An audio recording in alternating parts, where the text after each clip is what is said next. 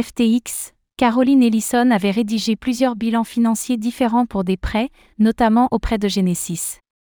Lors d'une réunion aux Bahamas avec un responsable de Genesis, Sam Bankman-Fried aurait insisté pour que Caroline Ellison rédige de faux bilans financiers. Effectivement, bien avant la faillite de FTX, l'exchange était déjà insolvable. Et ce pour une dizaine de milliards de dollars. «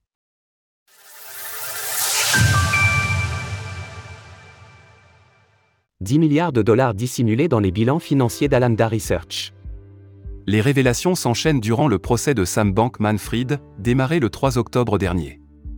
Durant l'audience qui s'est tenue hier, où Caroline Ellison est venue apporter son témoignage, cette dernière a révélé que des crypto-monnaies avaient été ajoutées au bilan financier des comptes d'entreprise, notamment à Lambda, pour gonfler artificiellement ces chiffres.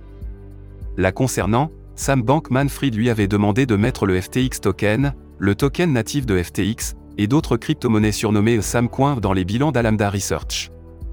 Aujourd'hui, Caroline Ellison est venue préciser les choses lors de l'audience du jour.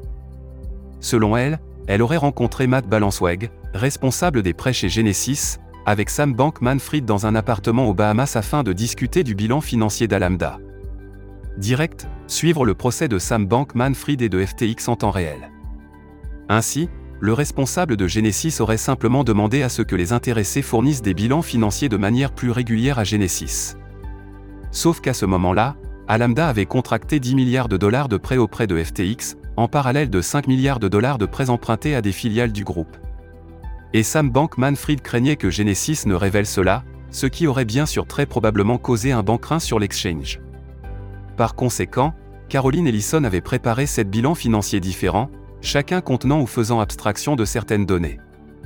Et Sam Bankman-Fried aurait choisi le bilan financier qui ne mentionnait pas les 10 milliards de dollars prêtés par FTX à Alamda, car cette somme était en réalité empruntée aux clients de l'exchange crypto j'ai préparé cette bilan différent. J'ai présenté les alternatives à Sam et je l'ai laissé décider. Il a choisi l'alternative 7, qui faisait abstraction des 9,9 milliards de dollars dus aux clients de FTX. Entre malversation, communication secrète, scandales financiers et autres révélations loufoques, le procès de Sam Bankman-Fried n'en est encore qu'à ses débuts et se révèle déjà bien surprenant. Au final, FTX et Alamda étaient bel et bien insolvables bien avant leur faillite. Cryptost Research, ayez un temps d'avance sur le marché.